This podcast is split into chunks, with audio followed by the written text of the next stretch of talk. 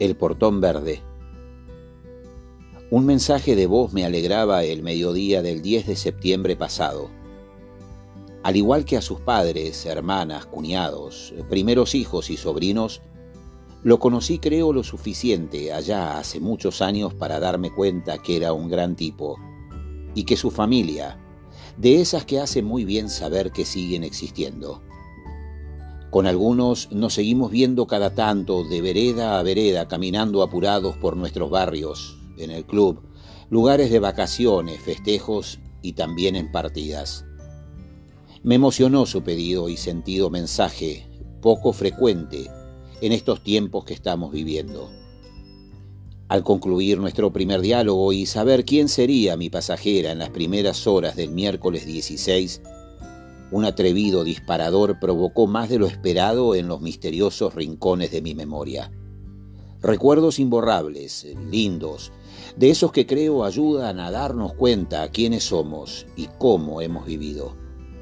A las dos menos diez de la mañana, después de dar una vuelta a la manzana mirando cuidadosamente para todos lados, descendía de mi auto en esa calle en subida o bajada y por eternos segundos contemplé con cariño la casona de esa esquina con aire de río en San Fernando. Entonces era muy joven, y no fue por mucho tiempo, pero ¿cómo olvidar aquellas visitas y momentos? Insistiré hasta mi último suspiro que el pasado es nuestro presente y desterrarlo, soltarlo o ignorarlo es no comprender el significado de la vida misma. Somos una alcancía de recuerdos.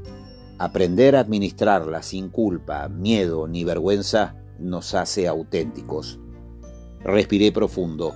Toqué el timbre y una mujer me respondía al instante como si hubiese estado esperando muy atenta pegada al portero. Le abro. Pase, Rufino.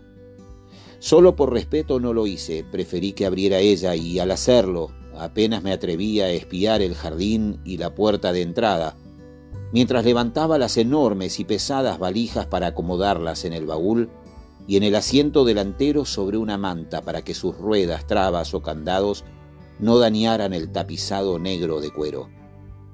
Fueron tal vez cinco minutos hasta sentir el clic de la cerradura y en el acto entendí que debía guardar silencio al imaginar lo que podría estar sintiendo esa mujer paraguaya después de haber cerrado por última vez la puerta verde del inconfundible portón de madera. Sin conocerla, sentí ternura cuando, después de un profundo suspiro, escuché tímidas y quebradas sus solitarias palabras. Ya está, se terminó. Vamos, señor. Una vez más entendí que de alguna forma debía traspasar el límite de un ocasional chofer. No podía aceptar ni me perdonaría que en soledad esperara cuatro horas hasta el embarque de su vuelo de repatriación en un aeropuerto desolado y que dejara nuestro país sumergida en un charco de tristeza. Dejé que fuera ella quien eligiera el momento para iniciar nuestra charla, sabiendo que llegar al aeropuerto internacional ministro Pistarini nos llevaría no más de una hora. Estaba convencido, o necesitaba creerlo, que en algún momento rompería el silencio. Cuando recorríamos la avenida Márquez en dirección a la autopista panamericana, me alegró saber que le habían hablado de mí. Eso hizo más sencillo y distendido el inicio de un profundo diálogo. Es todo muy difícil para mí, señor Rufino. Hace mucho tiempo que estaba con la señora. 15 años, Rufino. 15 años y mi patrona fue como mi segunda mamá. Sabía muy bien de quién me hablaba y por eso preferí no interrumpir. Nunca una mala palabra, nunca un maltrato, siempre buena conmigo, rezaba el rosario por mucha gente y yo también rezaba por ella. La quise mucho y me va a costar no estar más en esa casa. Todos fueron mi familia, señor Rufino. La noté fuerte como un quebracho y al mismo tiempo frágil y enojada como una pequeña niña. Necesité decirle que debía sentirse muy orgullosa por haber hecho feliz durante tantos años a una gran mujer y haber estado a su lado hasta su partida. Yo sé que ya había vivido muchos años y que algún día tenía que dejarnos, pero esta cuarentena fue una porquería, señor. A mi patrona le gustaba que la visitaran y tantos meses de encierro nos hizo muy mal a todos. Una vez más, sin imaginarlo, un viaje a Ezeiza en esa madrugada desierta me regalaba una maravillosa historia. Volvía a ingresar al aeropuerto después de casi seis meses, todavía en cuarentena. Antes del 20 de marzo había sido mi destino más frecuente, hasta seis viajes por día, pero después de haber visto tanto caos, descontrol, y aquellos ómnibus repletos de pasajeros recién arribados desde distintos destinos internacionales, partiendo hacia diferentes provincias, entendiendo que allí debía estar el principal foco de contagio del COVID-19, el 3 de abril, al dejar a un padre e hija alemanes que había ido a buscar el día anterior a Chubut, decidí suspender los traslados hacia y desde Ezeiza. Dicho sea de paso, Hoy lamento no haber estado equivocado con mi anticipado pronóstico de lo que sucedería con el enemigo desconocido en los días, semanas y meses siguientes en todo el país, capítulo aparte que me revuelve el estómago. Las barreras del ingreso estaban levantadas, no se veía a nadie, desolación perturbadora en un aeropuerto fantasmal. Necesitaba saberme observado, o vigilado al menos por luces azules de algún móvil abandonado de la Policía de Seguridad Aeroportuaria o de cualquier otra fuerza. De memoria, me fui acercando a la Terminal C y atreví a estacionar a pocos metros de la puerta de entrada. Era tal la sensación de desamparo o soledad que hasta extrañé a aquellos móviles y oficiales de distintos colores por todo el aeropuerto en tiempos normales, la prepotencia histérica de algunos en la cacería de conductores de Uber o en sus amenazas con talonario de multas en mano por permanecer más de tres minutos en el área de descensos. Esta vez, Ezeiza era tierra de nadie, apenas dos o tres personas se despedían de sus seres queridos detrás de una línea amarilla pintada en el piso a centímetros de las puertas corredizas.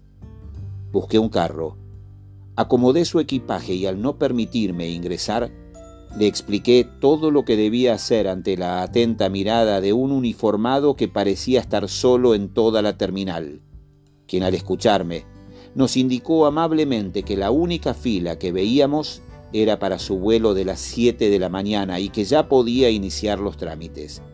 Me quedé tranquilo, sabiendo que el vuelo de aerolíneas argentinas parecía estar confirmado. ¿Se anima? Lástima que no la puedo acompañar, pero tranquila, va a salir todo bien.